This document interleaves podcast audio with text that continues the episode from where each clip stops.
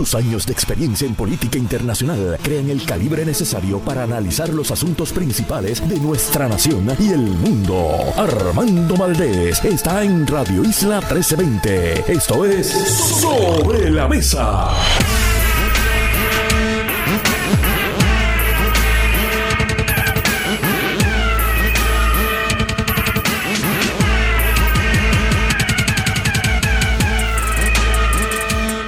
Buenos días Puerto Rico, soy Armando Valdés, usted escucha sobre la mesa por Radio Isla 1320. Hoy en Sobre la Mesa Kenneth McClintock, estará con nosotros, ex secretario de Estado, ex gobernador interino, ex presidente del Senado. ¿Qué no ha hecho Kenneth McClintock en la vida pública en Puerto Rico? Bueno, ser juez.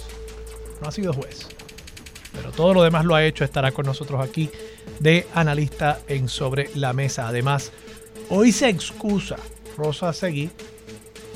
Un abrazo para ella, espero que todo esté bien, pero Luis Cruz estará con nosotros. Él es ex director de la Oficina de Gerencia y Presupuesto y es además el actual director ejecutivo de la Oficina de Presupuesto de la Asamblea Legislativa, una nueva iniciativa del presidente de la Cámara para intentar crear en Puerto Rico una especie de Congressional Budget Office no partidista, tiene miembros de al menos dos partidos, vi en la junta de esta organización y la idea es que pueda proveerle a la Asamblea Legislativa y al pueblo de Puerto Rico análisis certero, no partidista, acerca del impacto fiscal de las medidas legislativas y otras acciones gubernamentales. Hablamos con él sobre lo que esto significa para Puerto Rico y para todo el aparato fiscal del gobierno de Puerto Rico. Además estará con nosotros el director del CRIM, Reinaldo Paniagua Latimer. Hablamos con él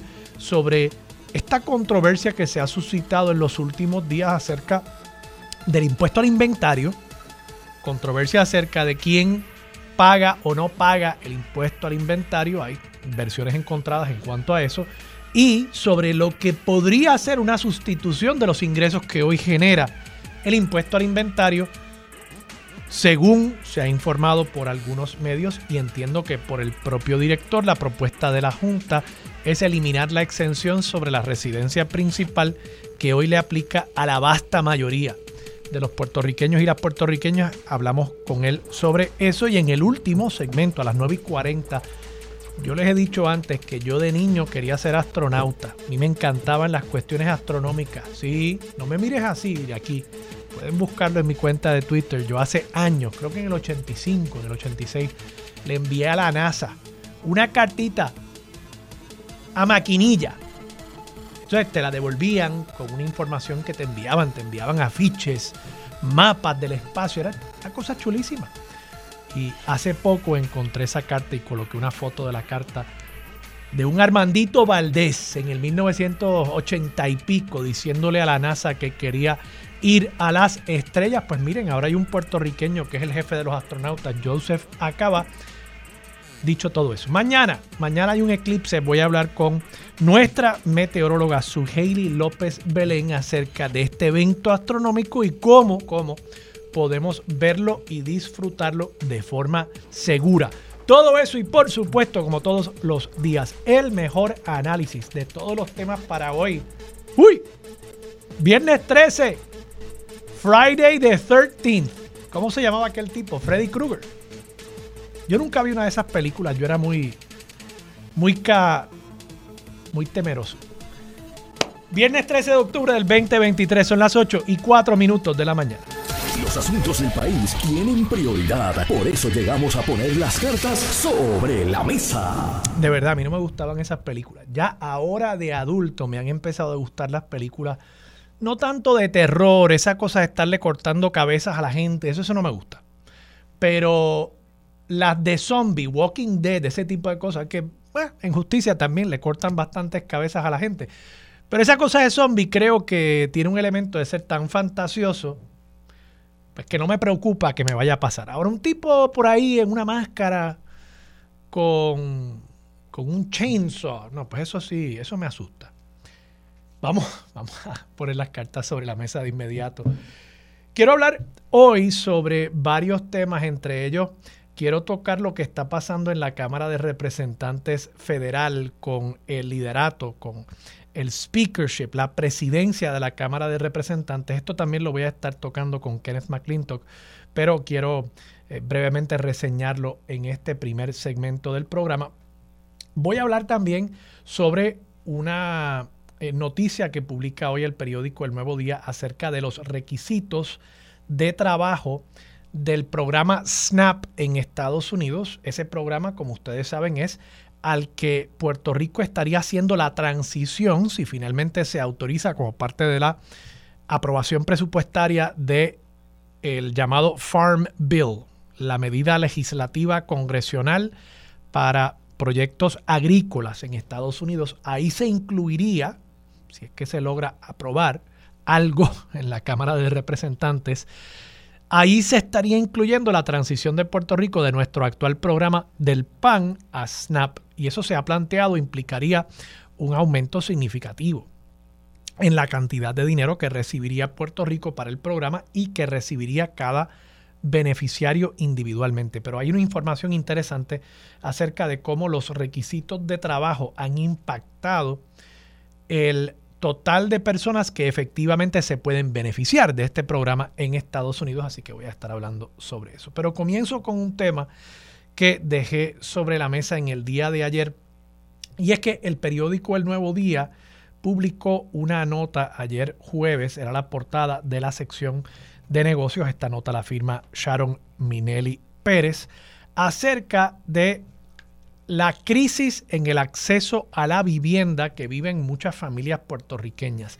Y esto es algo bien interesante porque hace poco, y creo que lo comenté aquí en el programa, hace poco yo estuve viendo los datos acerca del número de clientes residenciales de la Autoridad de Energía Eléctrica. Ese es un dato que a menudo no miramos, pero es un dato que nos permite ver cuántas casas tienen luces prendidas cuántas casas están conectadas al servicio eléctrico. Y eso me parece que es una métrica que nos puede ayudar a ver si efectivamente ha habido eh, no solamente una reducción poblacional, sino una reducción en la ocupación de hogares, de casas, de estructuras residenciales en Puerto Rico. Y lo interesante del caso es que a pesar de que Puerto Rico ha perdido desde el año 2000 para acá más o menos 600 mil habitantes conforme a los datos del censo decenal, la realidad es que el número de estructuras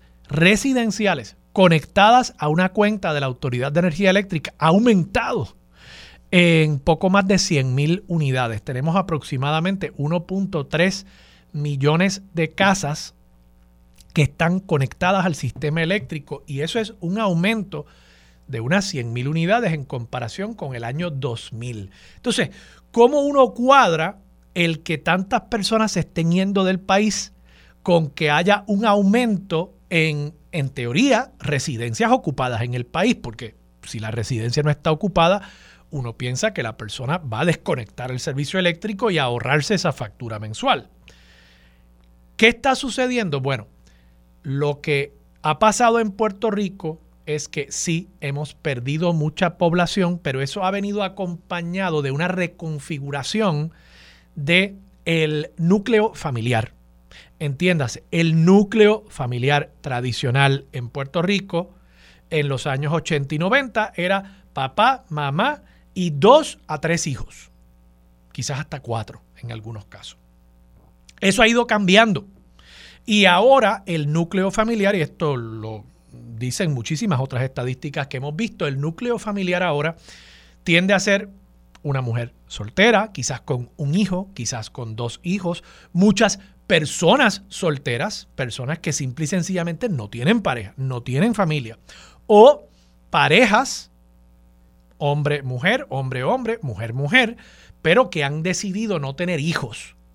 Por tanto, eso implica que muchas personas de todas formas están buscando casas, están buscando hogares, formar hogares, pero que dentro de esos hogares hay menos personas. y la reducción poblacional que estamos viendo se refleja no tanto en que haya más casas desocupadas, sino en que dentro de las casas ocupadas que hay hay menos personas. Y eso explica en parte el por qué en un país donde hemos perdido 600 mil personas, 600 mil personas que de paso no vivían en la calle, no eran personas sin hogar, eso explica en parte cómo hemos perdido tanta población y no tenemos hoy un inventario de viviendas listas para ser ocupadas por estas familias que están buscando ahora formar un hogar amplísimo. El inventario realmente es escaso en este momento. Y lo que plantea esta nota del periódico El Nuevo Día de ayer es que se ha acumulado una necesidad de vivienda de 60 mil a 90 mil unidades. Claro está. Eso de todas formas no quiere decir que nuestras ciudades, particularmente nuestros cascos urbanos y zonas como, digamos, Santurce y Río Piedra, no estén llenos de edificios abandonados que podrían convertirse en estructuras con unidades residenciales para atender parte de esta necesidad. Y eso plantea, sugiero, plantea una gran oportunidad de redensificación de nuestro entorno urbano, no solamente en San Juan, sino a través de todos los pueblos de la isla que hasta el pueblo más pequeño usualmente tenía un casco urbano en torno a una plaza, la parroquia, la alcaldía. Y esos espacios se fueron poco a poco abandonando en la medida en que nos fuimos moviendo a un modelo de residencia suburbana a un modelo de asentamiento desparramado y por supuesto también a el comercio dentro de unos centros comerciales que no estaban integrados esos comercios en el tejido urbano de de nuevo la plaza pública. Y eso es lo que en gran medida, históricamente esto es un hecho, causó el despoblamiento de zonas como Santurce, donde antes vivían 200.000 personas hace 50 años y hoy viven menos de 100.000 personas en la zona de Santurce. O sea que estamos hablando, para usar Santurce como un ejemplo, de una zona que evidentemente tiene capacidad para que más personas residan en esa área tan céntrica de la ciudad. Y planteo esto simplemente porque creo que la respuesta a menudo por parte del gobierno y por parte de los desarrolladores es decir, hay una necesidad de 60 mil a 90 mil unidades de vivienda. Pues fabuloso. Vamos a coger un monte, vamos a coger un campo y vamos a sembrar cemento. Y ese modelo, yo creo que ya ha caducado. Ese modelo de desarrollo desparramado ha caducado. Que puedan haber personas que todavía ese sea su sueño, pensar en que deben vivir en una casita con el patio. Pues sí, pero a través de todo el mundo y a través de toda la historia del mundo, uno puede modificar las intenciones de los consumidores.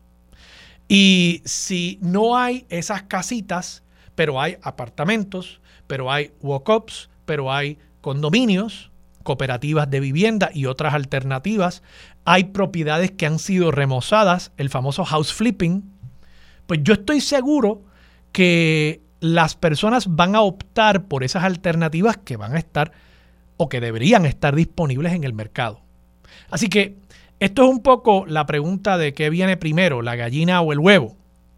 Bueno, pues si nosotros seguimos construyendo las casitas, las cajitas de fósforo, como se le dicen, con el patiecito, y seguimos impactando nuestro territorio limitado, pues claro que las personas van a seguir comprando esas casitas.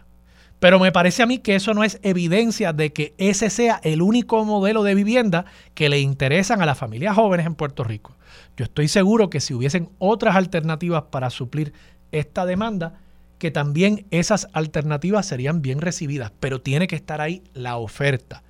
Y me parece a mí que más allá de la oferta, tiene que haber también una regulación y unas limitaciones por parte del Estado para asegurarnos de que no sigamos, de nuevo, nuestro limitado entorno natural afectándolo, teniendo tantas oportunidades dentro de zonas ya urbanizadas para atender esa necesidad de vivienda.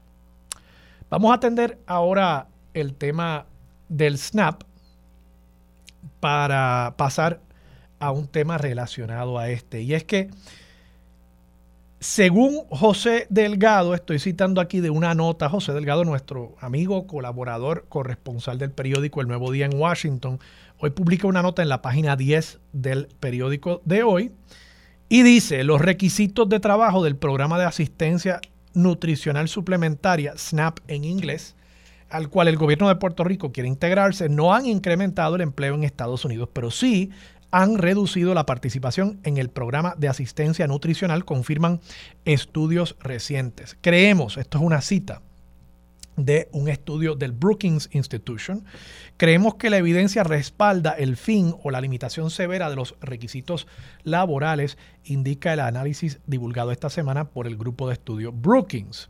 El análisis cita un estudio de julio pasado realizado por East. East es una eh, profesora, Chloe East, del el Brookings Institution, y Jason Cook, un profesor de la Universidad de Colorado, que por medio de datos oficiales refleja que entre los nuevos participantes de SNAP en edad laboral, la participación en el programa no cambia el empleo o los ingresos en comparación con aquellos que no reciben SNAP. Y de nuevo, plantean que hay una reducción en la participación de estos individuos, de estas personas en el programa como beneficiarios. Entiéndase que lo que se ha planteado aquí con el SNAP, y esto ha sido el mensaje del gobierno de Pedro Pierluisi, es que en la medida en que haya esa transición del PAN a SNAP, va a haber más dinero en las tarjetas de la familia de los beneficiarios y además se va a promover el trabajo porque este programa tiene unos requisitos que le pone límites al tiempo que puede recibir una persona los beneficios del programa antes de tener que probar que o está trabajando o está activamente buscando empleo. Y lo que dice este estudio es, oye, al final del día el impacto que esto tiene es, y cito, reducir la cantidad de beneficiarios de una manera indirecta. Incluso Sergio Marswatch plantea que la verdadera razón de imponer los requisitos de trabajo es reducir la cantidad de beneficiarios. O sea, no es que se quiere promover el trabajo, sino que se quiere limitar el acceso de las personas a los beneficios del el programa del SNAP. Así que traigo esto sobre la mesa porque incluso me parece que políticamente esto podría tener un impacto en Puerto Rico en la medida en que sí, quienes puedan permanecer en el programa reciban más dinero, pero muchas personas de pronto se conviertan en inelegibles para el programa y el impacto que eso pueda tener sobre asuntos como, sí, el tema político, pero sustantivamente en cuanto a política pública, el impacto que eso pueda tener sobre los niveles de pobreza y de hambre en nuestro país. Así que creo que es una noticia importante. Esto en justicia ya lo habían planteado los analistas del Centro para la Nueva Economía, que esto requería de un análisis importante para asegurarnos de que no estuviéramos disparándonos en el pie y creo que esta bandera que levanta José Delgado hoy es parte de ese análisis que se debería hacer. Por último, por último, les dije que esto todo depende, el tema del SNAP, de que en el Congreso se logre aprobar como parte del Farm Bill la transición de Puerto Rico del actual programa de asistencia nutricional al SNAP. ¿Y qué está pasando en el Congreso? Bueno, en este momento, ni con Puerto Rico, ni con Nueva York, ni con Mississippi, ni con Illinois, ni con ningún estado, ni ningún tema de importancia está pasando absolutamente nada. ¿Por qué? Bueno, porque ustedes recordarán que en el Congreso estadounidense la semana pasada Kevin McCarthy recibió un voto de no confianza que implicó el que tuvo que abandonar y dejar vacante la presidencia de la Cámara de Representantes. Y hasta que no se sustituya a Kevin McCarthy como el Speaker, como se le conoce a la presidencia en inglés, hasta que no se sustituya, la Cámara de Representantes no puede hacer ningún otro trabajo legislativo que no sea escoger a su nuevo presidente. ¿Qué sucedió? Bueno, recientemente, esta semana, el caucus del Partido Republicano, que son mayoría por cuatro o cinco votos, el caucus republicano votó para sustituir a Kevin McCarthy con Steve Scalise, que era el segundo en mando en la Cámara de Representantes. Pero ayer Steve Scalise tuvo que retirarse de esa contienda. ¿Y por qué se retira Scalise? Bueno, porque cuando iban a llevar esto a votación en el hemiciclo, donde se requiere una mayoría del número total de los miembros que estén presentes de la Cámara, cuando se fue a llevar al hemiciclo no tenía los votos. O sea, tenía una mayoría del caucus republicano, pero de esa mayoría no todos, una vez se tomó el voto, esa mayoría no iba a votar 100% a favor de Steve Scalise. Por tanto, se iba a quedar corto de los votos necesarios para ser el speaker. Esto me parece que primero apunta a una disfunción terrible en el aparato congresional norteamericano en este momento, pero además, trayéndolo y aterrizándolo brevemente aquí en Puerto Rico, deja a la comisionada residente muy mal parada, me parece a mí. ¿Por qué? Bueno, porque según reporta hoy José Delgado, y esto pues ya lo sabíamos, pero está hoy en el periódico por si alguien quiere validar lo que yo estoy planteando, página 36 del periódico El Nuevo Día, la comisionada residente Jennifer González había confirmado ya su respaldo a Steve Scalise para ser el speaker de la Cámara. Ese respaldo, por lo visto, valió por muy poco porque finalmente él se retira. Pero ¿por qué digo que deja mal parada a la comisionada residente? Bueno, porque Steve Scalise es una persona que había estado presente en una conferencia de supremacistas blancos, white supremacists, y que se había comparado con David Duke, que había sido un gran master del Ku Klux Klan. Y otros líderes republicanos, como la representante Nancy Mace de South Carolina, de paso, republicana de South Carolina, o sea que no estamos hablando de que es una liberal de Nueva York, no, no. una republicana de un estado sureño dijo que, in good conscience, ella no podía votar por alguien que hubiese asistido a un evento de white supremacists y que se hubiese comparado con un líder del Ku Klux Klan. ¿Saben quién, in good conscience, no tuvo tales reparos? Nuestra comisionada residente y próxima y segura gobernadora de Puerto Rico, Jennifer González. Se lo dejo sobre la mesa. Ya Kenneth McClinton está aquí, vamos a ver qué él opina sobre esto y sobre muchos otros temas cuando regresemos de la pausa aquí en Sobre la Mesa por Radio Isla 13. Quédate en sintonía. Conéctate a radioisla.tv para acceder y participar en nuestra encuesta diaria. Sobre la Mesa por Radio Isla. Llegó el momento, uniéndose a la mesa para analizar de frente y con una perspectiva única, el ex secretario de Estado, Kenneth McClintock. Regresamos, soy Armando Valdés, usted escucha sobre la mesa por Radio Isla 1320, se sienta a la mesa Kenneth McClintock. Kenneth, buenos días, ¿cómo estás? Un placer estar aquí nuevamente. Kenneth, háblame un poco de este tema de de lo que está pasando en el Congreso. Yo creo que todos nos hemos quedado un poco boquiabiertos viendo cómo el Congreso y, la delegación republicana en particular no se pueden poner de acuerdo hasta que no se pongan de acuerdo. Incluso se puede poner de acuerdo a la delegación por mayoría, pero como hay unos tipos que no quieren darse a ceder, e incluso se suman otras personas, porque de nuevo, como mencionaba, Steve Scalise es una figura que de pronto tiene personas dentro de la delegación republicana oponiéndose a su designación como speaker que no son de los ocho originales que votaron para sacar a McCarthy, sino que tienen problemas con la designación de Scalise porque viene de un distrito sumamente conservador, incluso era el distrito de David Duke, y, y entonces él se ha comparado con un líder en el pasado, se ha comparado con un líder del Ku Klux Klan. Entonces, eso abre una puerta a otras personas que se opongan. Entonces, la gente está como que un poco confundida con lo que está pasando porque está detenido el Congreso. No, y que hasta que no se elija a un speaker en propiedad. No pueden hacer más nada. Se supone que la Cámara no puede llevar a cabo votaciones.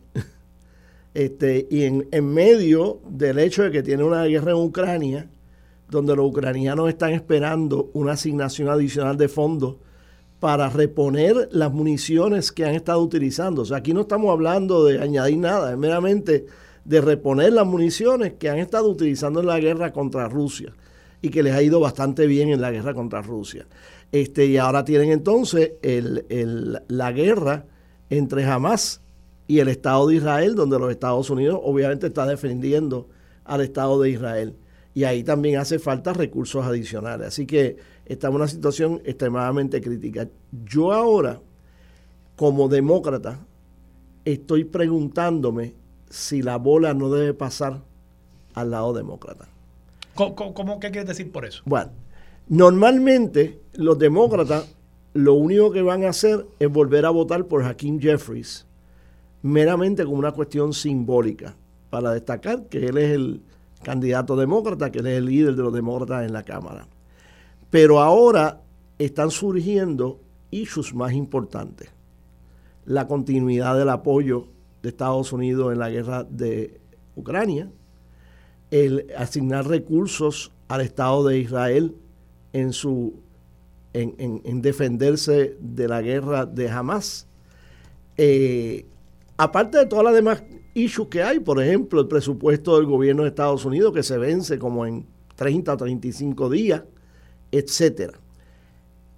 Yo creo que los demócratas deben empezar a pensar si deben dejar a un lado las posturas estratégico-políticas del momento y pensar solamente en la nación. Yo creo que ya ellos han logrado probar que los republicanos son irresponsables, que los republicanos tienen paralizada Pero a la ¿cómo se materializaría eso? ¿A llegar a un acuerdo con alguna...? Ningún acuerdo. ¿No?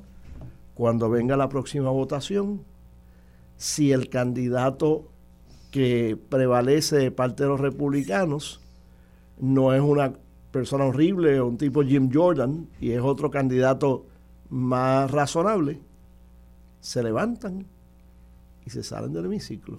Ah, bueno, claro, para que Y de repente ya ese candidato no necesita 217 votos. Sí, pues la mayoría de los presentes. En la mayoría de los presentes.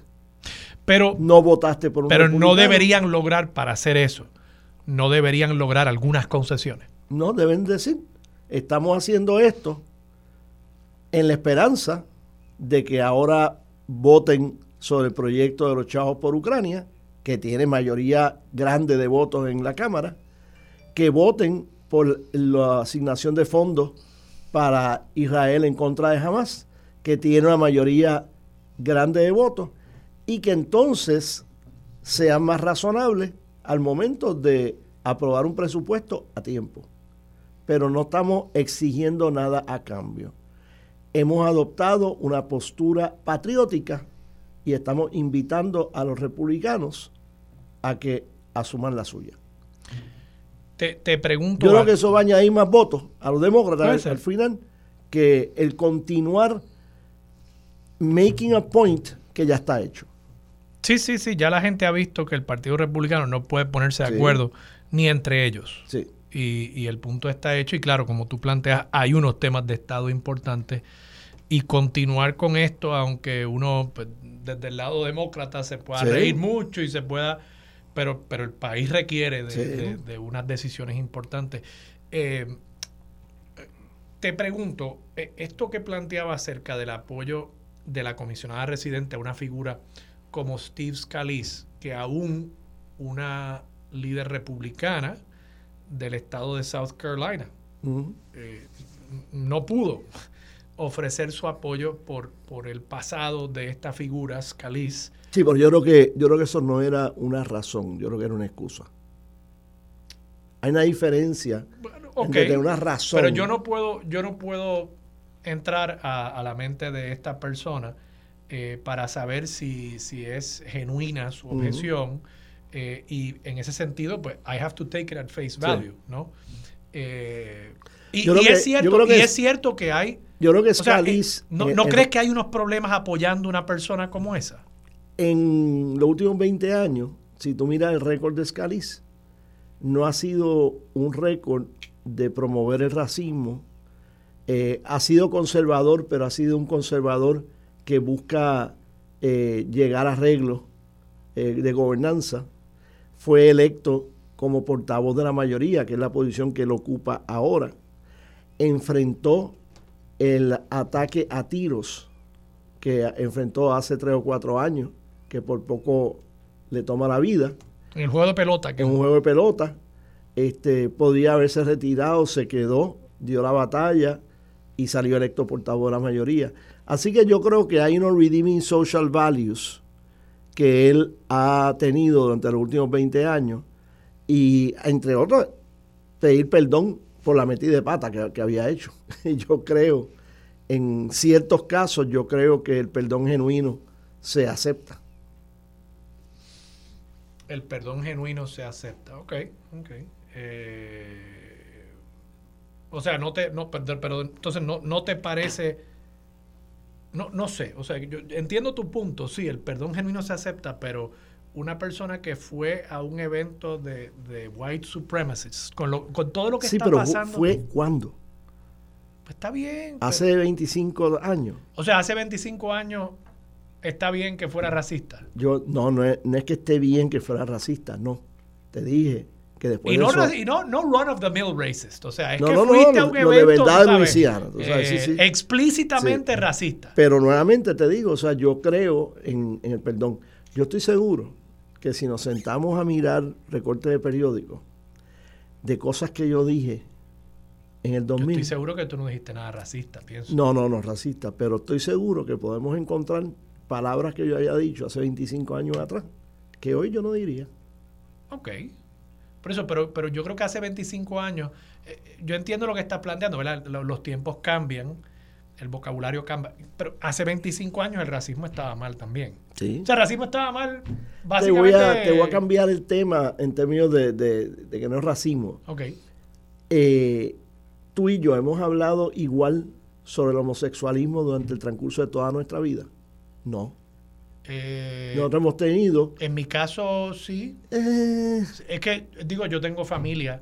eh, Mira- una de mis... No, bueno, no voy a Sí, decir. yo sé, pero O sea, me- yo tengo familia. Yo, Sí, yo desde, desde pequeño... pero meramente por... Y fui a una escuela episcopal. Sí, sí. Y los episcopales han sido muy liberales de toda la vida. sido, sí, pero y pues yo no, o sea, genuinamente, ¿no? meramente por tu edad.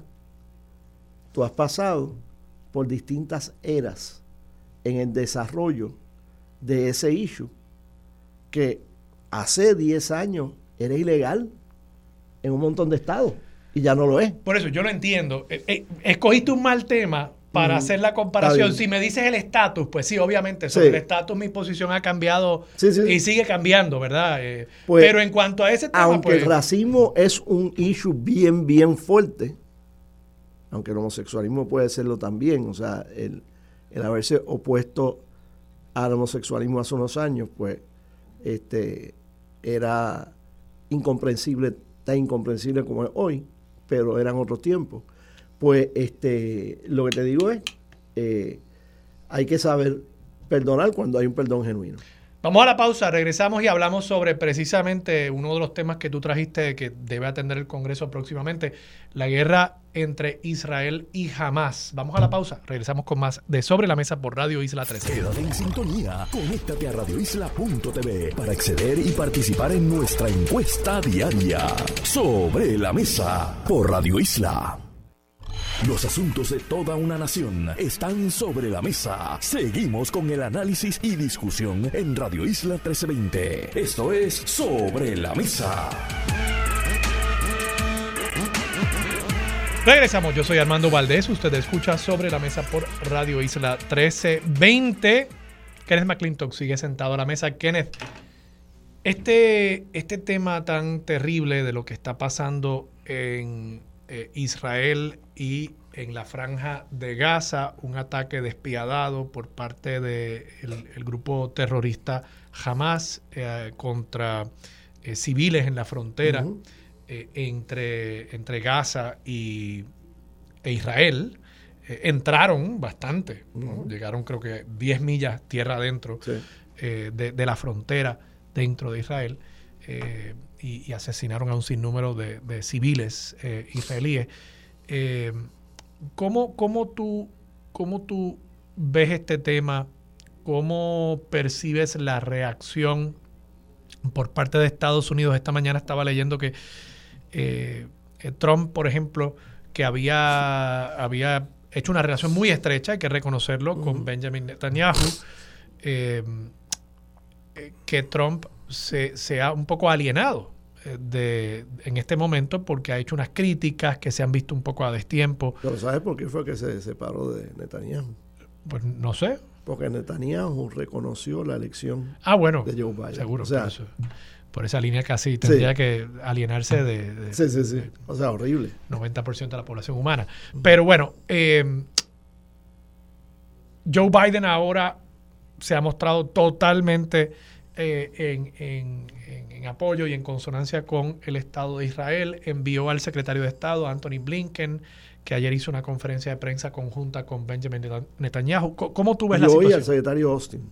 Hoy va, hoy va Austin. Estuvo, ya. ¿Ya estuvo? Ah, pues no, no había visto eso. Aguarda que ayer es por la tarde ya. Sí, sí, cierto. Bueno, primero que nada, este, no puedo olvidar que en misa el pasado domingo le di gracias a Dios de que pude ir a Israel cuando fui a Israel hace tres meses atrás. Y, no me canso de dar gracias por eso. Este, así que ahora estoy hablando de un país que he visitado no de un país que conozco a través de los medios de comunicación. Segundo, hoy se publicó una columna del comentarista David French sobre este tema. Y una de las cosas que él dice es que la razón por la cual se puede culpar a Hamas por todo lo que está ocurriendo, no tan solo por los ataques que ellos realizaron despiadados, sino por la reacción de Israel, es porque ellos no siguen las reglas de distinción, que son unas reglas que aplican en tiempos de guerra, donde tú vistes a, tus, a tu milicia con uniformes militares para que puedan ser distinguidos de los civiles, que tú te transportas en vehículos militares, no en vehículos civiles, que tú no eh, eh, realizas actividades de guerra desde un hospital, desde una escuela, o desde otra institución que normalmente uno trataría de evitar atacar eh, pensando que son lugares inocentes y no centros de guerra. Este, y eso es algo nuevo que yo no había visto eh, argumentado en, esta, en este debate que ha comenzado desde los ataques de Hamas. Segundo, ayer Netanyahu, o Netanyahu, los Estados Unidos, reveló una, tres, fotografías de bebés muertos en, el ataque de Hamas. Uno de ellos, de dos niños, que luego de ser asesinados y apuñaleados, los quemaron para que no pudieran ser reconocibles, eh, reconocibles visualmente. Este, porque hay algunas personas que están cuestionando si esta, estos ataques eh, eh, tan cruentos realmente ocurrieron. Eso es como quienes eh, ponen en duda el holocausto donde murieron 6 millones de judíos en la Segunda Guerra Mundial. Tercero, estoy viendo un backlash. ¿Quién está, quién está planteando eso, negando el, hecho de los eventos que ocurrieron? Bueno, alguna gente jamás están diciendo ah, bueno. que ellos no hicieron todas esas cosas. Este, o sea, sí, los soldados israelitas y lo hicieron ellos, tú sabes. Este, y por eso fue que uno de los generales israelitas que vio por primera vez alguna de las masacres, dijo, como dijo Eisenhower cuando entró a los campos de concentración, tráeme a la prensa. O sea, para que la prensa pueda atestiguar lo que él estaba viendo por primera vez. Eh, y ahora está habiendo un backlash de parte de algunas instituciones en Estados Unidos que están eh, atacando a entidades eh, civiles en Estados Unidos que estaban defendiendo jamás. Por ejemplo, hay grupos feministas que están atacando a Israel.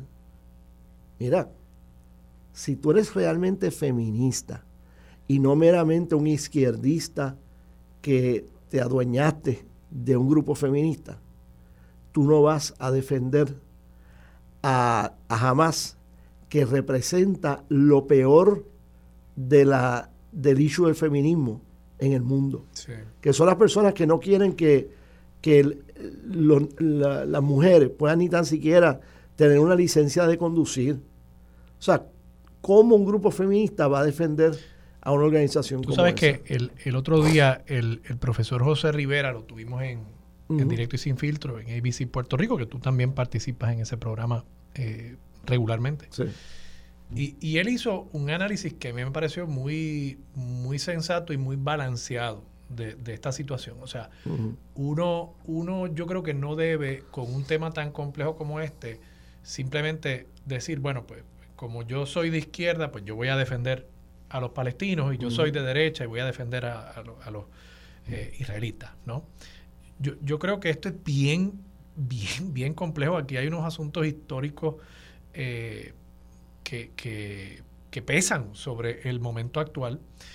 Y, y, sí, o sea, yo, yo puedo aceptar que la situación que viven eh, más de dos millones de seres humanos en la franja de Gaza, que yo siempre doy este dato porque it's mind blowing, son dos y pico de millones de personas en 141 millas cuadradas. Puerto Rico tiene 3.2 millones de personas en 3.500 millas cuadradas y nosotros pensamos que estamos apiñados aquí. Sí, el país más denso del mundo. Por eso, imagínense ustedes cómo, cómo es esa situación. Obviamente, pues ha habido un bloqueo de parte de Israel, pero ese bloqueo tiene unas, también unos precedentes. ¿Por qué? Bueno, porque en Palestina se eligió un gobierno eh, dirigido por Hamas. no, eh, no, en Palestina no. Bueno, en, la franja de Gaza, perdón, tienes toda la razón. En Cisjordania no. En, la franja de Gaza se eligió a un gobierno de Hamas que tiene como uno de sus principios fundamentales matar judíos y, acabar con el Estado de Israel. Y, a y matar a todo aquel que proponga la paz con Israel. Correcto. Entonces, pues, ¿Israel tiene derecho a defenderse? Sí, claro que tiene derecho a defenderse los dos millones de palestinos que viven en la franja de Gaza tienen derecho a una vida digna. Sí, también tienen derecho a una vida digna. Pero su gobierno, que es Hamas, no lo hace. Y te voy a dar un ejemplo. Hamas ha construido todo un network de túneles debajo de, Gaza. ¿Tú crees que ellos están permitiendo que los civiles usen los túneles para protegerse de bombardeo? No, eso es para abuso militar solamente. No seamos, no seamos incautos. O sea, eh, jamás fue y atacó civiles israelitas, sabiendo que el gobierno de Israel iba a tener que responder militarmente. With overwhelming force, como ha planteado Benjamin Netanyahu.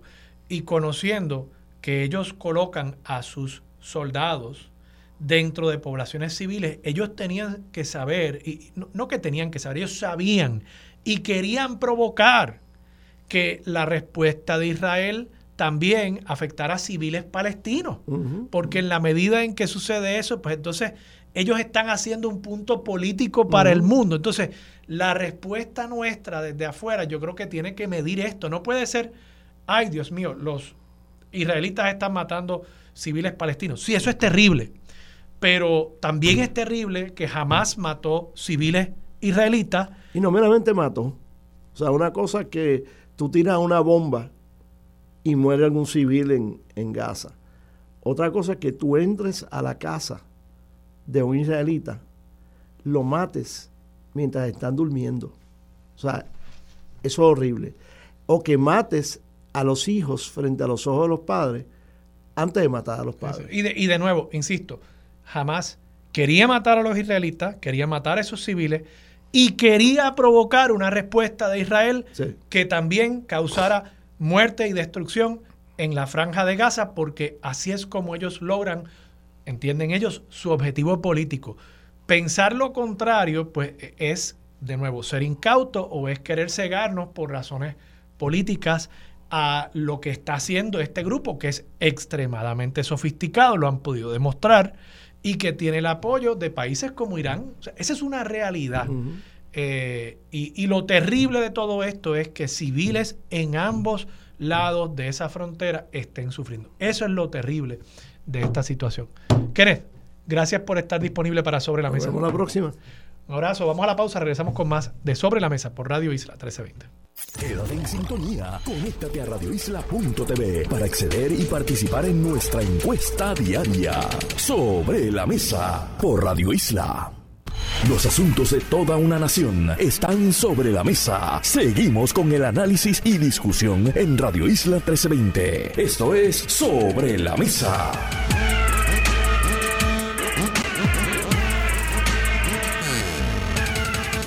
Regresamos, soy Armando Valdés, usted lo escucha sobre la mesa por Radio Isla 1320 y se sienta a la mesa el amigo, amigo de verdad, lo conozco hace años, amigo ex director de la Oficina de Gerencia y Presupuesto y director actualmente de la Oficina de Presupuesto de la Asamblea Legislativa, Luis Cruz, contable. Luis, buenos días, ¿cómo estás? Buenos días, Armando. Saludos, ¿cómo estás? Muy bien, muy bien. Eh, Luis, primero, ¿se llama Oficina de Presupuesto de la Asamblea Legislativa o, le estoy cambiando el nombre? Es correcto, no, ese, es el nombre. Eh, Oficina de Presupuesto de la Asamblea Legislativa también se conoce como OPAL, que son las siglas okay. del nombre. Háblame por qué se crea esta entidad.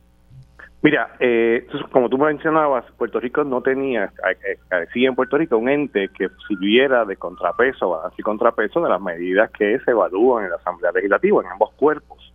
Eh, o sea que esta iniciativa de una oficina eh, surgió en el Congreso de Estados Unidos en el 74. Richard Nixon firma la, la ley que crea el, CBO, el Congressional Budget Office, en el 74. Otros países eh, tenían modelos parecidos. Eh, a nivel de la jurisdicción de Estados Unidos, todos los estados tienen un, una oficina que evalúa desde el punto de vista de la Asamblea Legislativa las medidas que están bajo su consideración. Y Puerto Rico carecía de, de esa eh, herramienta. Y pues, obviamente, pues ahora con la ley 1, que se firmó a principios del año 2023, pues se crea esta oficina para darle servicios de consultoría a los, a los legisladores de ambos cuerpos para que podamos ayudarlos con las medidas, analizar el efecto fiscal de las medidas que están considerando.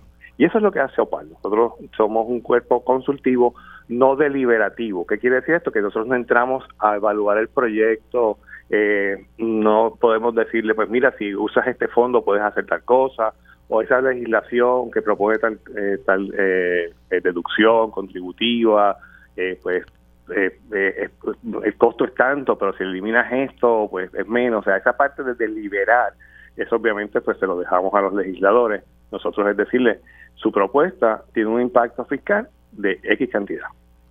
O sea que ustedes no entran a, a dirimir la conveniencia de una medida, si la medida va a, dar los resultados que se espera. Por ejemplo, pues, yo estoy proponiendo una, una, eh, una exención contributiva para, vi una propuesta, por ejemplo, en estos días, para crear zonas libres de impuestos en, en algunos cascos eh, urbanos eh, de, de los pueblos de la isla para promover el que se establezcan allí comercios. Ustedes no entrarían a decir, sí, efectivamente esa propuesta nosotros estamos estimando que podría generar eh, eh, tantos negocios en tantos pueblos que se establezcan en esos cascos urbanos. Ustedes simplemente dicen, esta medida costaría tanto. Bueno, vemos si el efecto fiscal, y el efecto fiscal puede tener varias variantes en ese ejemplo que me estás mencionando, pues obviamente puede haber un, va a haber un costo al fisco por eh, la reducción de cobro de, de, IBU, ¿no? Por ejemplo, si esa es la, propuesta. Pero también tienes una actividad económica. En la medida que nosotros podamos hacer ese análisis dinámico en lugar de estático, pues vamos a decir, pues mira, esto va a representar al fisco una reducción de X cantidad por el concepto de eh, el, el cobro de IBU. Pero por otro lado, la actividad económica que genera eh, pues representa la cantidad. Te doy un ejemplo. Eh, recientemente vimos el proyecto de aumento a los fiscales. De hecho, está en nuestra página página web. Te invito a que a tus oyentes a que la visiten, opal.pr.gov. Ahí van a ver todos nuestros informes. Desde el punto de vista de esa transparencia, los informes que salen de OPAL se publican. O sea, no solamente se, se, se envían a, los legisladores, a las legisladoras, sino que también se publican y todas todas las personas pueden verlo. Hay cerca de 32 eh, informes que hemos emitido hasta la fecha.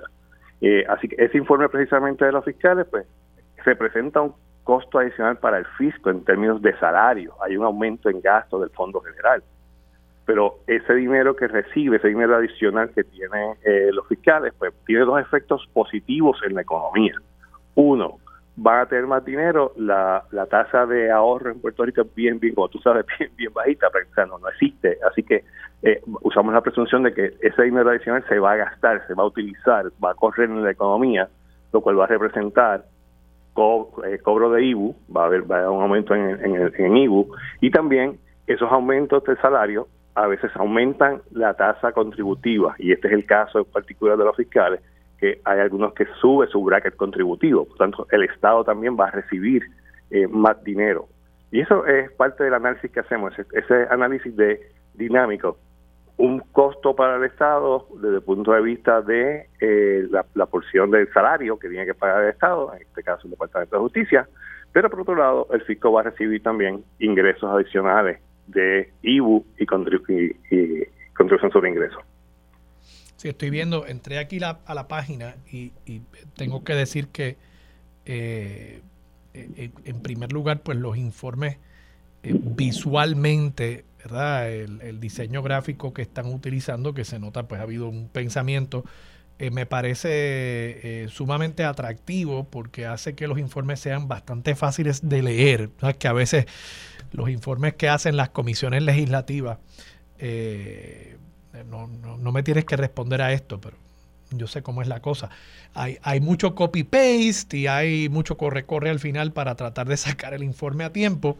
Y entonces acaban siendo cosas que para el, para el ciudadano pues no tienen necesariamente un valor eh, informativo. Creo que aquí ustedes se han esmerado por asegurarse de que estos informes fácilmente uno puede entender lo que se está planteando.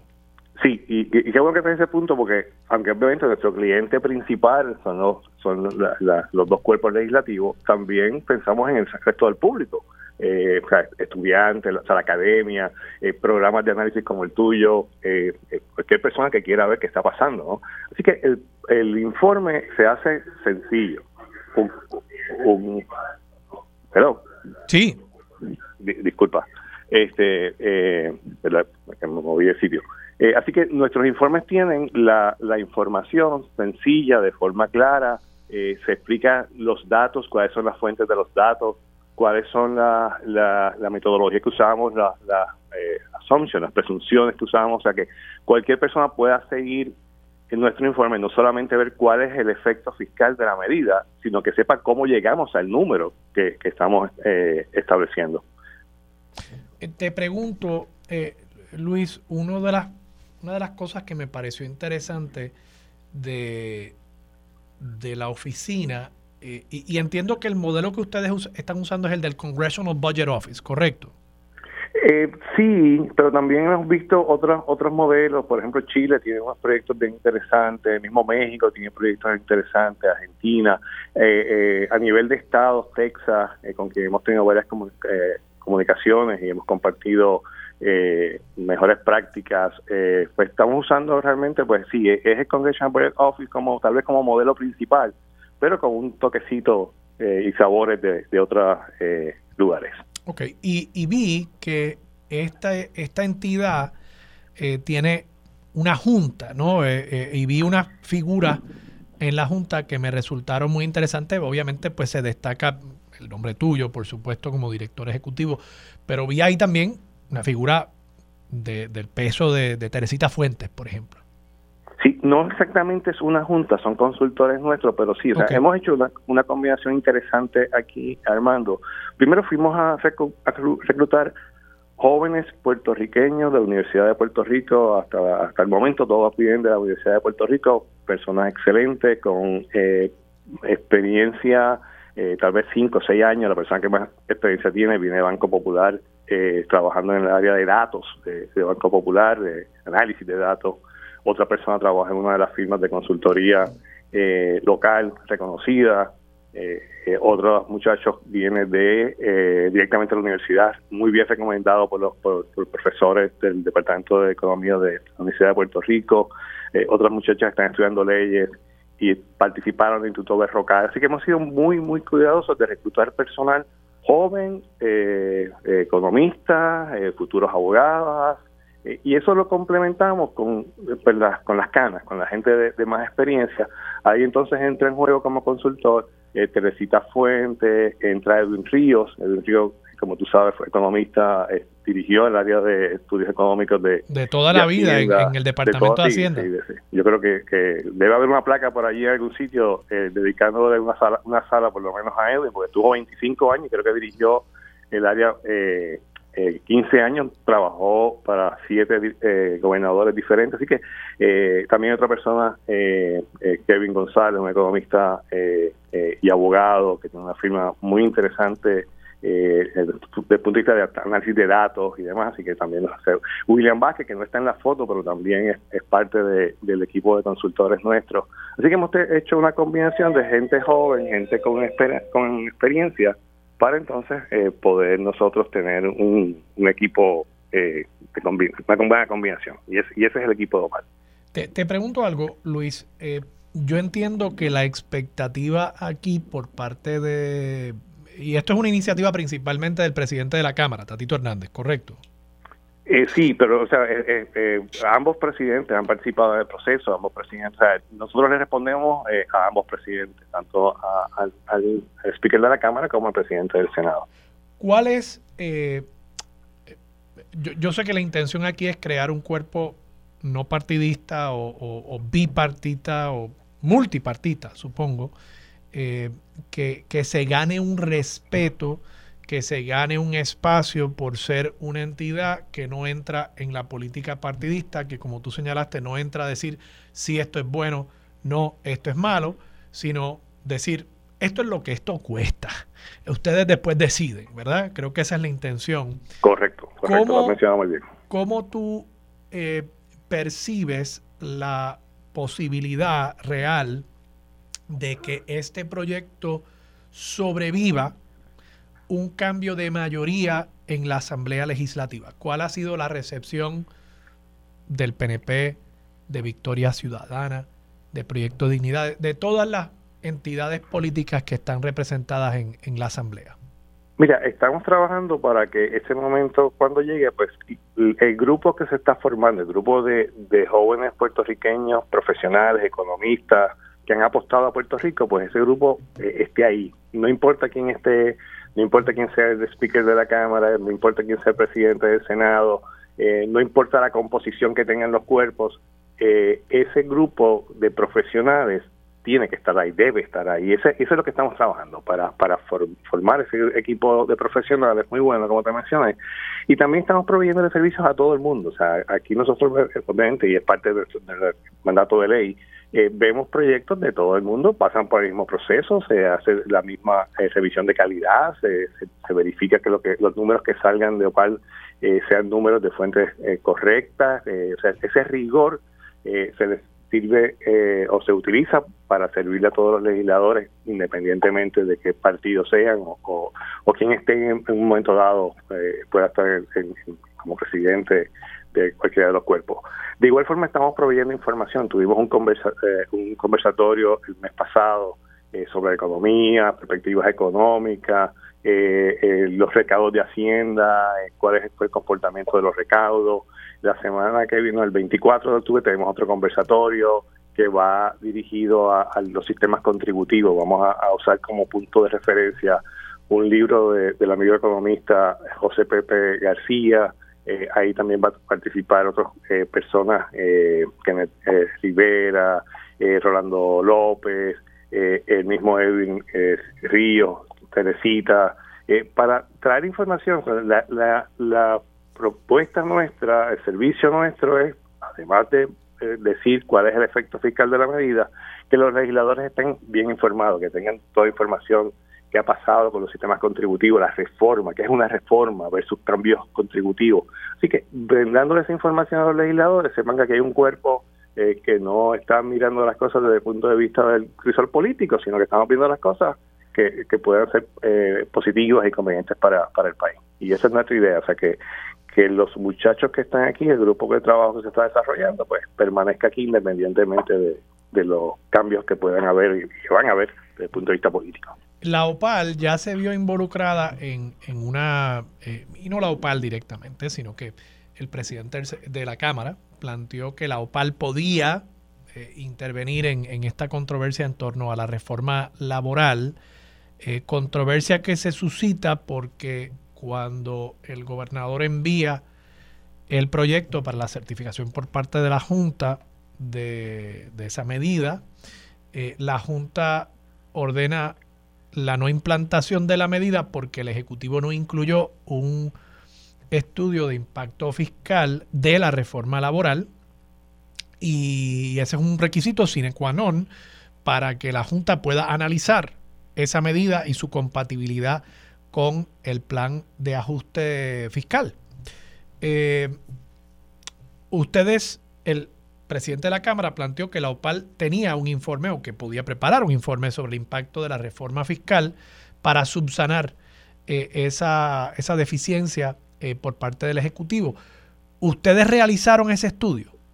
Mira, nosotros recibimos eh, una petición para que se analizara el efecto fiscal de la medida del proyecto de la Cámara 1651, que es eso de la reforma que tú mencionas, reforma laboral nosotros hicimos dos cosas. Uno, hicimos un informe preliminar donde evaluamos, y es, parte de nuestro procedimiento, ¿no? Si hay, si hay un informe sobre la mesa, nosotros, para buscar eficiencia y no eh, reinventar la rueda, vemos y analizamos, nuestros analistas lo que van a hacer es mirar la razonabilidad del estimado que aparezca o del resultado que aparezca en ese informe.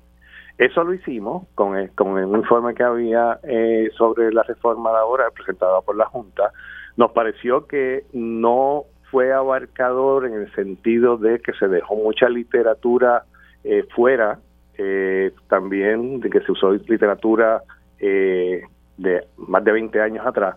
Así que ese primer informe nuestro lo que dice es, mira, esto hay que investigarlo en más, más, más, profundo, con más profundidad. Y entonces estamos en el proceso actualmente de terminar, y esperamos terminarlo tal vez en, en las próximas semanas, tal vez en una o dos semanas, de preparar nuestro informe eh, eh, de la reforma laboral y cuál es el efecto de la reforma laboral o de, del proyecto que está eh, planteando. Y, y entiendes que al final del día sí va a haber algún impacto fiscal de la medida. Mira, eh, nosotros lo que hacemos, Armando, es que, y es parte de nuestros procesos, eh, nosotros vemos el informe, en este caso contratamos una persona especialista en laboral, está eh, una doctora, profesora eh, que se dedica, doctora en economía, eh, se dedica única y exclusivamente a temas laborales y de eh, pensión. Así que junto al equipo interno nuestro, junto a nuestros consultores, esta persona que es una experta en temas, estamos trabajando el informe y como parte del proceso, una vez tengamos un informe preliminar, lo analizamos, vamos a un sistema que hemos montado en la oficina también de, de, de revisión entre colegas, ¿no? Eh, si tú hiciste el informe, pues déjame entonces yo verlo, eh, mira, no entiendo esto, esto tal vez, eh, o sea, que pase la calidad, el control de calidad interno y entonces sale. ¿Qué te quiere decir con esto? Que todavía no tengo un, no quisiera adelantar ninguna información, sí hemos visto unos, estamos trabajando unos, borradores, pero te garantizo que en dos, tres semanas, no, una o dos semanas el informe está fuera y pues si me llamas te lo comparto contigo con mucho gusto. ¿Qué otros informes te han parecido eh, particularmente importantes que el, que el pueblo eh, conozca, eh, que puedan buscar en la página para enterarse bien de, cómo ustedes están llevando a cabo este trabajo? Pues mira, ahí está, la, sabes que el año pasado, en la sesión pasada se analizó y se discutió eh, en la reforma contributiva. Eh, ahí vas a ver en el informe 2023 raya 002, vas a ver la, eh, nuestro análisis. después de esa medida se, se aprobó en Senado con cambios, terminó siendo el sustitutivo 253 y otros proyectos más. Vas a encontrar nuestro, nuestro informe 2023 raya 013, que es nuestro análisis de los cambios. O sea que obviamente muy pocas veces, y tú has, vivido este mundo, eh, lo que se somete, el proyecto original y lo que termina, pues no muchas veces es igual, o la mayor parte de las veces es igual, porque hay enmiendas y que es parte del proceso eh, legislativo, ¿no? Así que nosotros lo que hacemos en este, hicimos en este caso es, vimos el informe, hicimos un informe con el proyecto tal como se radicó, y luego hicimos otro informe con las enmiendas que sufrió el proyecto en el proceso de, ser aprobado. Y eh, ese proyecto eh, no terminó, no llegó a final término, o sea, lo aprobó Cámara con enmiendas, el Senado no, no lo vio. Sí, pues eso, es, un, es un proyecto interesante. Eh, ahora mismo estamos trabajando también, está ya bastante adelantado y en fase final, la, el proyecto del alivio contributivo, ya también está a nivel de borrador. Así que son proyectos interesantes que tienen que ver con, con nuestro sistema tributario. Luis, y esta última pregunta te la hago quizás por un momento te puedas quitar el sombrero de director ejecutivo de la OPAL. Eh, eh, estoy viendo aquí la página, ustedes también tienen un, dashboard eh, que me parece extraordinario con, datos de datos de, de, distintas métricas de finanzas públicas, ¿no? Por ejemplo, uno puede ver el, el IBU, uno puede ver eh, los ingresos al fondo general, uno puede compararlo, uno puede incluso dividirlo por industria. Eh, una de las cosas que yo he planteado con, el tema de la reforma contributiva, eh, que la ha planteado el gobernador y también las mayorías legislativas, es que al final del día, cuando uno se pone a, a subir aquí, bajar allá las tasas, la gente no lo percibe. Eh, eso le pasó, recuerdo yo, a la reforma contributiva de Luis Fortuño, que, efectivamente es una reforma que bajó el total que tenían que pagar los contribuyentes, pero se difuminó, eh, particularmente porque se revisaron también las tablas de retención de los asalariados y pues en cada quincena uno recibía 15 pesos, 20 pesitos más y la gente no lo percibía, pero sí, hubo un ahorro contributivo. Entonces, ahora estamos hablando de una medida que según veo aquí, costaría 655 millones de dólares. Eh, hay en el sustitutivo, pues hay unos elementos que aumentarían el costo de la reforma o de los alivios. Yo te pregunto, ¿no sería más sensato, más sencillo, más fácil de analizar para ustedes incluso, simplemente decir, vamos a, bajar el IBU en 2%, bajarlo de, de donde está hoy en 11.5% a 9.5% y, y, y ese efecto en la economía se sentiría quizás hasta más rápidamente? Mira, Armando, yo creo que son, son medidas que, como tú bien dices, que se deben de, pensar, se deben de analizar.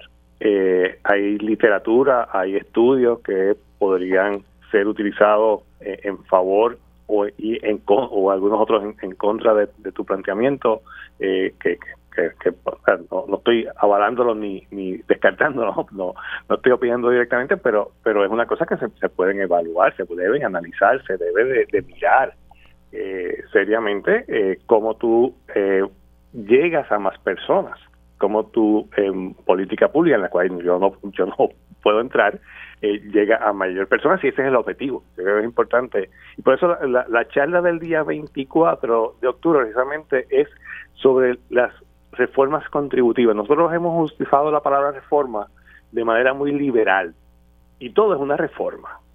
Y no necesariamente de las cosas que se están haciendo, que se han hecho desde el punto de vista de, concepto, es una reforma o son simplemente cambios en tasa, como tú, como tú bien mencionas. Eh, así que eso, ese proceso de llamar las cosas por su nombre, entender la diferencia entre lo que es una reforma, lo que son simplemente cambios. la última reforma que se hizo en el 2011. Eh, de allá para acá pues se han hecho una gran, cantidad de cambios que a veces las llamamos reformas, pero realmente son cambios en tasa. Y, pasa lo mismo en Estados Unidos, pasa lo mismo en otras direcciones. tú tienes reformas y las reformas no es eh, todos los días, o sea, no es todos los años. Eh, pero sí, esas son cosas que, que se, se pueden mirar, se, puede, se pueden analizar, se pueden estudiar. Eh, una cosa que también nosotros estamos haciendo, y, hay un proyecto, ese informe no ha salido, pero va a salir próximamente, eh, es eh, esta semana, es un, cambio en la jornada, reducir la jornada, y esto es un programa piloto, ¿no? reducir la jornada laboral de a nivel unas agencias de gobierno de a 32 horas, a bajar el número de horas. Pues es un asunto que se está, se está estudiando y nosotros, pues, nuestra responsabilidad aquí es mirarlo, buscar, buscar literatura, tratar de, orientar qué ha pasado en otros lugares, qué ha pasado en otras jurisdicciones, cuál ha sido el efecto en otras, en otras jurisdicciones. Y tu, tu planteamiento eh, debería poder ir en ese mismo en ese mismo camino, ¿no? De que, sean propuestas que se analicen y verlas. Bueno, Luis, muchas gracias por estar disponible para Sobre la Mesa. Siempre a tu orden, Armando. Saludos. Y les deseo mucho éxito. Creo que hacen falta iniciativas eh, no partidistas, eh, incluso dentro del aparato público, para darle algo de, de sensatez a las decisiones que tomamos como gobierno. Vamos a la pausa, regresamos con más de Sobre la Mesa por Radio Isla 1320. Quédate en sintonía. Conéctate a radioisla.tv para acceder y participar en nuestra encuesta diaria. Sobre la mesa por Radio Isla. Los asuntos de toda una nación están sobre la mesa. Seguimos con el análisis y discusión en Radio Isla 1320. Esto es Sobre la Mesa. Regresamos, soy Armando Valdés, usted escucha sobre la mesa por Radio Isla 1320 y a esta hora se sienta a la mesa el director del Centro de Recaudación de Ingresos Municipales, Reinaldo Paniagua Latimer. Buenos días, director, ¿cómo está? Muy buenos días, Armando. Buenos días, estoy excelentemente bien. Buenos días a ti y a toda la audiencia que nos está escuchando. Gracias por hacerse disponible para Sobre la Mesa. Le quería preguntar, director, eh, hubo una controversia esta semana eh, porque entiendo que eh, usted planteó, y me corrige si me equivoco, usted planteó que para eliminar el impuesto al inventario y sustituir esos ingresos, que es un planteamiento que ha hecho la Junta, que tiene que ser una movida fiscalmente neutral, que habría entonces que, sustituir esos ingresos y que la Junta ha planteado la posibilidad de sustituirlo con una eliminación o reducción de la exención de la que gozan la mayoría de los puertorriqueños sobre los primeros más o menos 150 dólares, 150 mil dólares de valor de su residencia principal. ¿Eso es correcto? ¿Usted hizo ese planteamiento? Sí, yo hice un planteamiento, pero déjame eh, corregir la, premisa. en primer lugar, la carta que hace llegar la Junta de Supervisión Fiscal a la Asamblea Legislativa establece eh, eh, y sugiere, sí, claro, que se elimine el impuesto al inventario, pero va más lejos y dice que en este periodo en que se va a estar analizando esto, eh, se debe eliminar no solo el impuesto al inventario, sino lo que es la contribución sobre la propiedad mueble en su totalidad. Sabemos, este, lo que manejamos estos temas, que eh, la propiedad mueble la componen el impuesto al inventario y lo que es eh, eh, maquinaria, equipo, efectivo en caja de las instituciones bancarias, etcétera. Y esto constituye no solamente los 237 millones que se recaudan en el año pasado, por ejemplo, en impuesto al inventario, sino que planilla del año pasado, la última auditada, se recaudaron cerca de 500 millones, 490 millones. Entonces, uno se tiene que preguntar, pues aquí la gente piensa que nosotros estamos protegiendo un impuesto, no es correcto. Nosotros lo que estamos diciendo es si tiene que ser revenue neutral, pues entonces, ¿de dónde van a salir los fondos para paliar esta, esta, esta eliminación? ¿Qué pasa? Que la carta sugiere que la eliminación de este impuesto sea eh, movida de la porción mueble del recaudo de contribución a la porción inmueble, que para comenzar te tengo que decir que es imposible porque son dos contribuciones distintas, cobradas de distinta manera y distribuidas a los municipios de distinta forma, porque eh, la base tributaria de Florida y la de Bayamón o la de Guaynabo y la de Mayagüez son distintas en términos de dónde hay más carga o peso de la contribución inmueble inmueble, porque sabes que hay algunos municipios que son más residenciales, otros son más comerciales, etcétera, etcétera. Bien, este esta sugerencia eh, viene acompañada de una sugerencia de que se revisen, reduzcan o eliminen algunas eh, exenciones y exoneraciones. Eh, en el caso de las exoneraciones, sobre lo que es hoy, por virtud de ley, un derecho que tiene todo el mundo en su residencia principal, de tener una exoneración de hasta un valor del mercado de, alrededor de 150 a 160 mil dólares, se vería afectado. Y, te tengo que decir, Armando, eh, aquí mucha gente ha salido eh, diciendo, no, eso no es verdad, esto es la primera vez que esto alguien plantea una cosa como esta. No es cierto. La Junta de Supervisión Fiscal no es la primera vez que sugiere esto. Nosotros venimos tratando este tema hace más de cuatro años. ¿Y está en blanco y negro en esa carta? Está en blanco y negro en esa carta y se ha venido hablando desde los tiempos en que Natalia sí, ellos lo han planteado ellos lo han planteado en innumerables ocasiones. Lo, que tenía duda era si estaba en esa carta que usted menciona. No tengo por qué dudar de su palabra. Además que si usted dice que, está en una carta, pues tiene que estar ahí, porque eh, fácilmente se le desmentiría si no fuera así. Así que eh, coincido con usted que la Junta lleva mucho tiempo haciendo este planteamiento, que hay ahí, pues yo creo que un poquito de, no me tiene que decir que, que, está de acuerdo, pero me parece que hay un poquito de obsesión ideológica con que el sistema de contribución sobre la propiedad inmueble en Puerto Rico se parezca más al de Estados Unidos. Eh, y, pues la realidad es que nosotros tenemos otro sistema y que la vasta mayoría, me equivoco en decir que más del 70% de las residencias no pagan impuestos sobre la propiedad inmueble. Eso es correcto. De hecho, o sea que este, esto sería un cambio que afectaría casi todos los dueños de propiedad residencial en Puerto Rico. Sí, mira, para darte un dato, nosotros mencionamos eh, de un estudio que hicimos que mm, esto impactaría, hay cerca de 800 mil estructuras totalmente exoneradas en Puerto Rico, de 1.3 millones de estructuras que hay en Puerto Rico y sabemos que una buena cantidad de ellas están exentas porque son del gobierno o de entidades sin fines de lucro. O sea que es una cantidad inmensa. ¿Qué pasa? De estas, eh, 586, entre 586 y 590 mil de ellas pagan cero porque el radio de, de exoneración no sobrepasa los 150, 160 mil dólares de valor mercado, que sabes que es 15 mil dólares de valor contributivo. O sea que esas personas no pagan absolutamente nada hoy. Y el resto, algunos pagan porque su casa está valorada por encima del límite. Pero esto ciertamente, eh, y, en ningún momento eh, nosotros hemos dicho que aquí se ha hablado de una eliminación total. Lo que sí se ha hablado por muchos años, porque como bien tú dices, una obsesión que tienen, es, este, es que definitivamente hay que cargar a ese renglón de la contribución sobre la propiedad lo que se pierde por el otro lado, que es la razón de nuestra denuncia, porque entonces nosotros estaríamos proveyendo un alivio para unas compañías multinacionales que hacen millones y billones de dólares y muchos de ellos los repatrian y los sacan fuera de Puerto Rico y no los reinvierten en la economía local. Y entonces le estamos pasando esa carga a la, a la clase más vulnerable, a la que a la que realmente no puede con un gasto más. Director, y, sobre, ese, sobre ese punto, usted también hizo, entiendo que hizo una alusión a que solamente el 1% de los comercios realmente pagan el impuesto al inventario. ¿Estoy citándolo correctamente o no? Me está citando correctamente. Nosotros tenemos ah, información del CRIM, información de la que, todos los años surge de la planilla, del resumen de planilla del CRIM, y nosotros tenemos el listado eh, por municipio, por contribuyente, etcétera.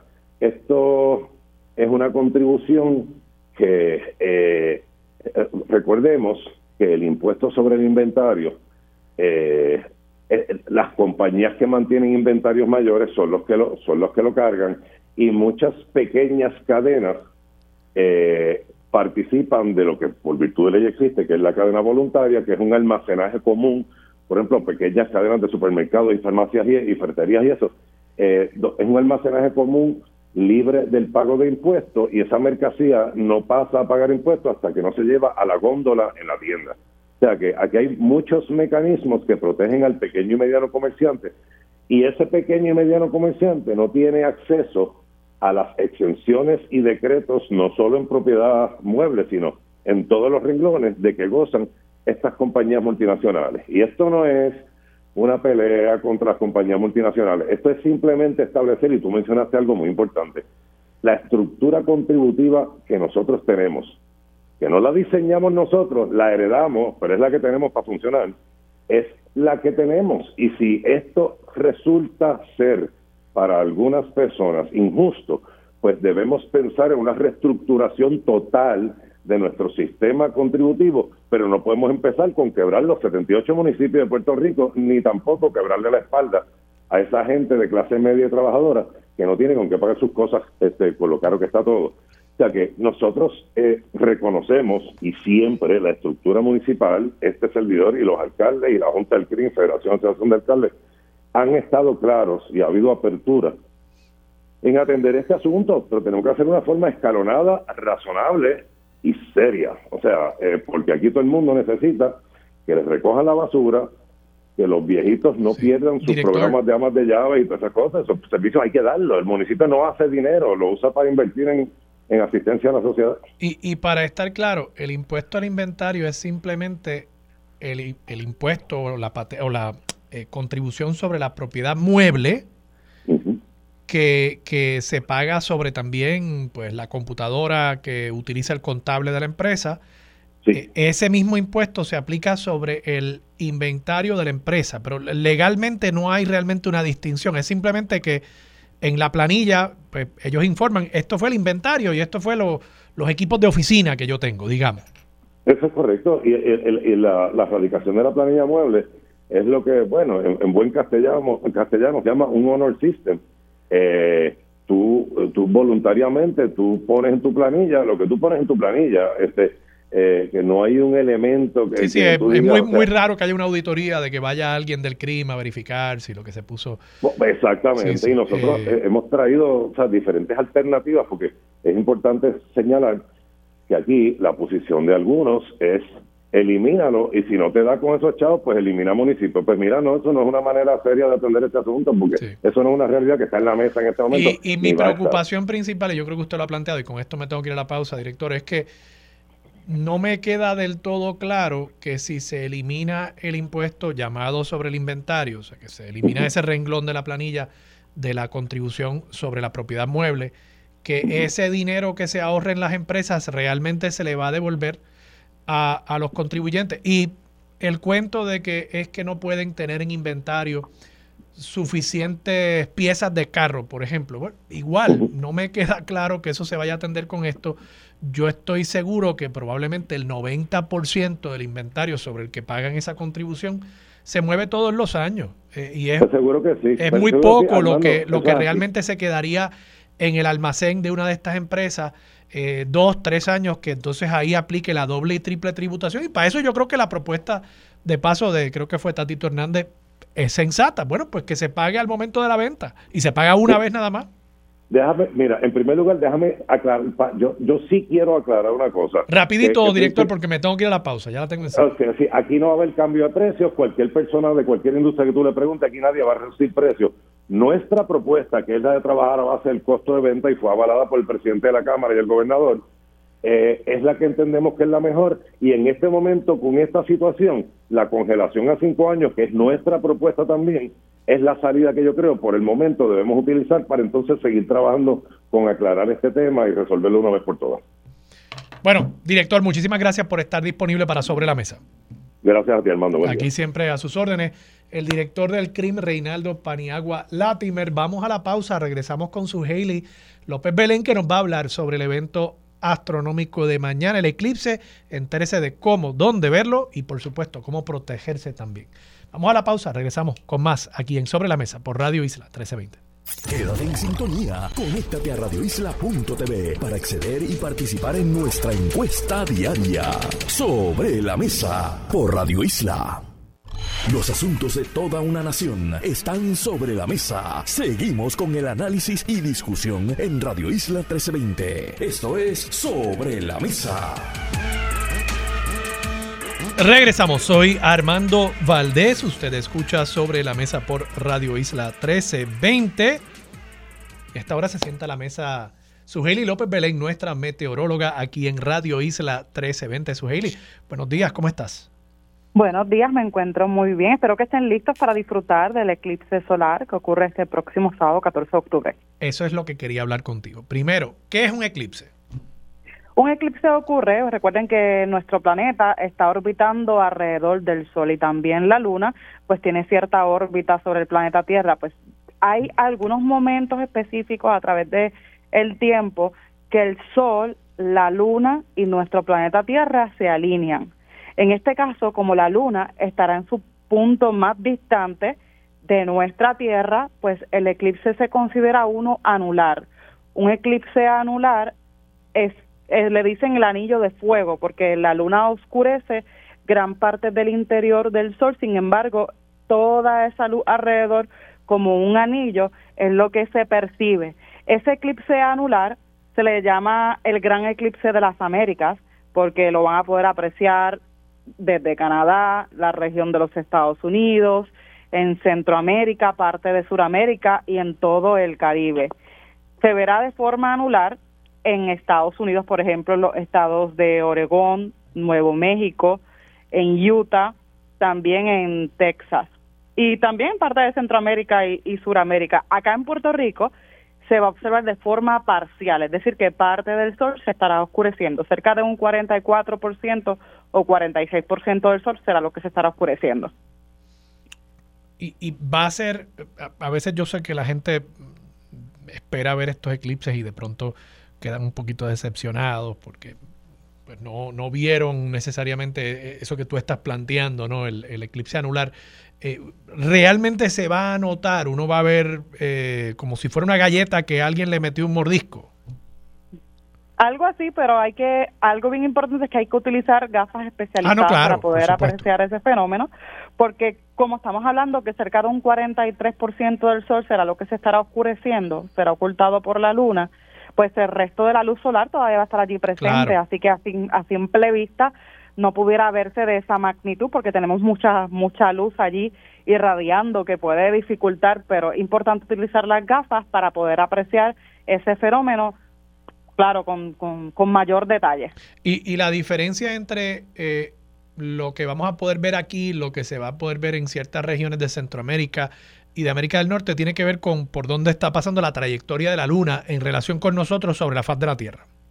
Exactamente, porque justo por donde, donde está esa sombra directa de la luna, allí es donde va a darse de forma anular y entonces parte de la sombra de la luna se vería en la distancia, o sea, lejano de, de, esa, de ese trayecto. Acá en Puerto Rico, pues eh, si nosotros nos imaginamos un círculo que es el Sol y lo dividimos en unas cuatro partes, pues la parte suroeste, por decirlo así, esa sería la región del Sol que se estaría oscureciendo me mencionaste ya las gafas. Yo cuando era chiquito, eh, yo no recuerdo que hubiese las gafas. Yo tengo 44 años, tampoco es que eh, soy de la edad de piedra ni nada por el estilo, pero, pero yo recuerdo que a uno le sugerían ver los eclipses con unos cartoncitos y entonces había como un, un agujero en uno y entonces uno realmente lo que veía era la sombra de, de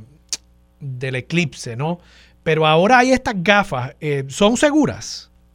Sí, estas gafas son seguras porque son, estas son certificadas por la ISO y algo bien importante es que cuando usted abre la gafa en la agarradera izquierda de la gafa, o sea, mirando hacia el interior, usted tiene que observar que tiene una codificación, es el 12312-2. O sea, voy a repetirlo de nuevo, 12312-2. Esa es la codificación que especifica que la gafa funciona y protege la vista para el eclipse de este sábado y también de otro eclipse que va a ocurrir en abril 8 del año 2024, que en este caso va a ser uno total. En ese sí, pues la luna va a estar lo suficientemente cercano a la Tierra como para oscurecer el sol completamente y ese se estará apreciando en Norteamérica principalmente los Estados Unidos. Acá en Puerto Rico se observaría de forma parcial y sería menos en comparación al que vamos a tener este el día de mañana sábado. Así que el día de mañana sábado yo entiendo que es el que aquí en Puerto Rico debemos de, apreciar en detalle, que se oscurece un poco más. Ok, y, y para estar claro, ¿verdad? Cuando hablamos de gafas, yo tengo unas gafas aquí, no estamos hablando de las gafas que yo uso de ordinario para, para salir de mi casa y proteger mis ojos del sol.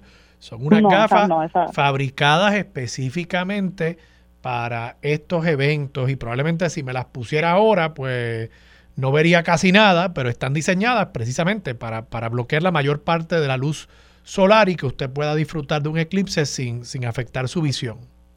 Exactamente. Algo que también pueden utilizar, eh, lo que mencionó de la cajita, pueden, por ejemplo, una caja de zapatos y pueden hacerle dos orificios uno por donde uno va a mirar y otro por donde uno lo va a tapar con un pedazo de papel de aluminio. Entonces eso funciona como un tipo de proyector. Uno se para dándole la espalda al sol, entonces va a mirar por e, ese hueco que, que nos da acceso al interior de la caja oscura. Y entonces por el otro que tiene el pedacito de papel de aluminio, eso funciona como un tipo de filtro que refleja en, allí en el interior de la caja, entonces cómo va progresando el eclipse. Importante las horas del eclipse para que estén atentos. De forma parcial va a comenzar a las 12 y 56 de la tarde el máximo va a ser a las 2.22 minutos de la tarde, allí donde se va a apreciar que que esa región suroeste del sol, por mirarlo así como si estuviese, estuviésemos mirando un globo terráqueo, por ejemplo, en la distancia, pues esa parte suroeste del sol será la que se estará oscureciendo y ya entonces estará terminando a las 3 y 47 minutos de la tarde. En el pronóstico, les quiero dejar saber que pues esto coincide con el horario pico del calor, así que vamos a tener calor excesivo. Es probable que el Servicio Nacional de Meteorología tenga activo una advertencia de calor para mañana sábado o también algún aviso de calor para municipios del norte de la isla, por ejemplo. Así que es bien importante que en esos exteriores se protejan, utilicen su, su gorra, ropa cómoda, colores claros, porque los colores claros lo que hacen es reflejar la luz la luz, sin embargo los colores oscuros la absorben y cuando tenemos esa absorción de luz, pues entonces la temperatura corporal aumenta aún más y utilizar también ese protector solar en la piel. Sueli, por último, las gafas, ¿dónde se pueden adquirir? Sé que algunas farmacias las están vendiendo. Eh, ¿Están disponibles? Pues en este caso, pues conozco del Ecoexploratorio, el Museo de Ciencias de Puerto Rico, que ellos en las facilidades de Plaza Baja América las tienen. También eh, ellos a través de su portal, la página web, se pueden ordenar por internet, pero ir a recogerlas a Plaza Las Américas. Además están distribuidas en distintos centros de Liberty, allí a través de la isla, que allí también pues la, las están, se pueden adquirir a través de esas regiones. También hay algunos puntos de observación, que por ejemplo en Humacao, en el mismo centro de convenciones, hay distintos, distintos puntos de observación a través de la isla que, que ya de por sí la, los grupos aficionados a astronomía tienen las gafas para poder apreciarlo allí directamente en el lugar. Pero si se va a quedar en casa es importante, si no tiene las gafas especializadas, puede entonces verificar con el instrumento que les mencionamos, que es la cajita de zapatos oscurita, como que haciendo un tipo proyector. O también algo que, que tienden a hacer algunas personas es utilizar el, el casco que se, utiliza para proteger la vista cuando se hace la soldadura. Ya. sí, sí, sí. Pero eso no, mucha gente me imagino no, no tendrá eso en su casa. Exactamente. Eh, pero bueno, lo importante es que esas gafitas que usted consiga tengan el número en la patita adentro, en la patita de, de las gafas que diga 1, 2, 3, 1, 2, guion 2. Y eso le asegura que tiene la capacidad para proteger sus ojos y que pueda disfrutar de este evento astronómico. Sueli, gracias por estar disponible para Sobre la Mesa. Gracias y que disfruten el día de mañana. Si llueve, es importante decirles que también como los vientos están del sur, se pueden desarrollar algunos aguaceros en la cordillera central y municipios del norte de la isla. Entonces, si está bien nublado o lloviendo, pueden limitar la observación en algunos puntos. Que, por ejemplo, municipios costeros del sur, ahí se va a ver 100% porque allí no se espera lluvia. Pero claro, pues esa lluvia de la tarde a veces es en poca cobertura, que no necesariamente significa que que va a limitar la observación, pero no se rinda, no se rinda, persevere mañana. Hay que tenerlo presente ese punto. Bueno, gracias, claro, a través del internet también este se comparten eh, transmisiones de NASA, etcétera, que se puede ver a través de telescopio lo, cómo, cómo se va captando el eclipse. Excelente. Bueno, pues gracias, Sujeli. Se cuidan. Sujeli López Belén, la meteoróloga de Radio Isla 1320. Vamos a la pausa, regresamos con Mili Méndez. Dígame la verdad, es lo próximo aquí en Radio Isla 1320.